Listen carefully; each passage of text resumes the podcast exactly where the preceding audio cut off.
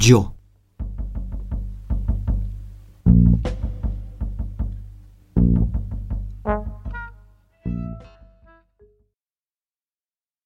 En su tiempo, formé una familia con dos hijos, pero a mi mujer y a ellos los mataron las enfermedades.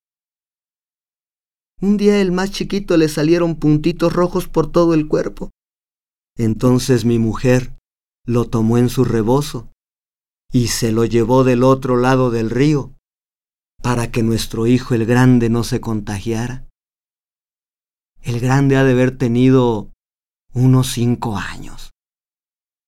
Y él era el encargado de agarrar el montón de tortillas y dejarlas de un lado del río.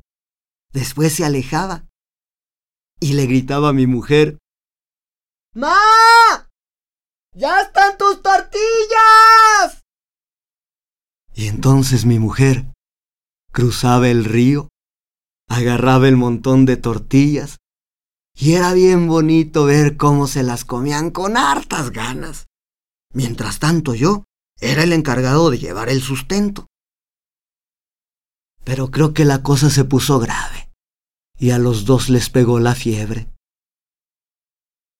Un día, en el río nada más se veía el bultito quietecito sin moverse. Y así por todo el tiempo. Entonces mi hijo, el chiquito, quiso cruzar el río para ver qué era lo que pasaba y que lo arrastra la corriente. Nunca más lo volví a ver.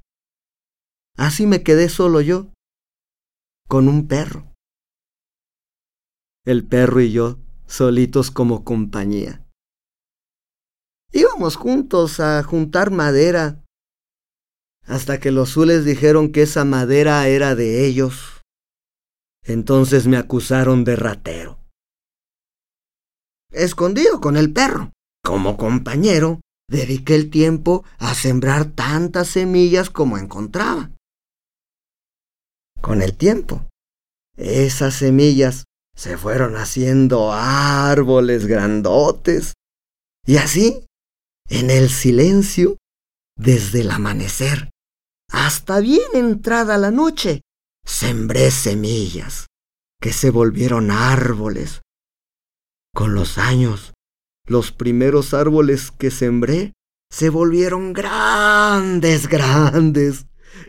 Entonces los zules dijeron que eran de ellos.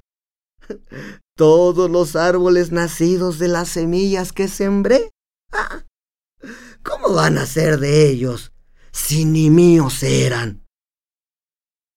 Las semillas, cuando dan su árbol, siempre serán de ellas mismas pues nacen libres, como todo, todo aquel que nace, siempre es libre.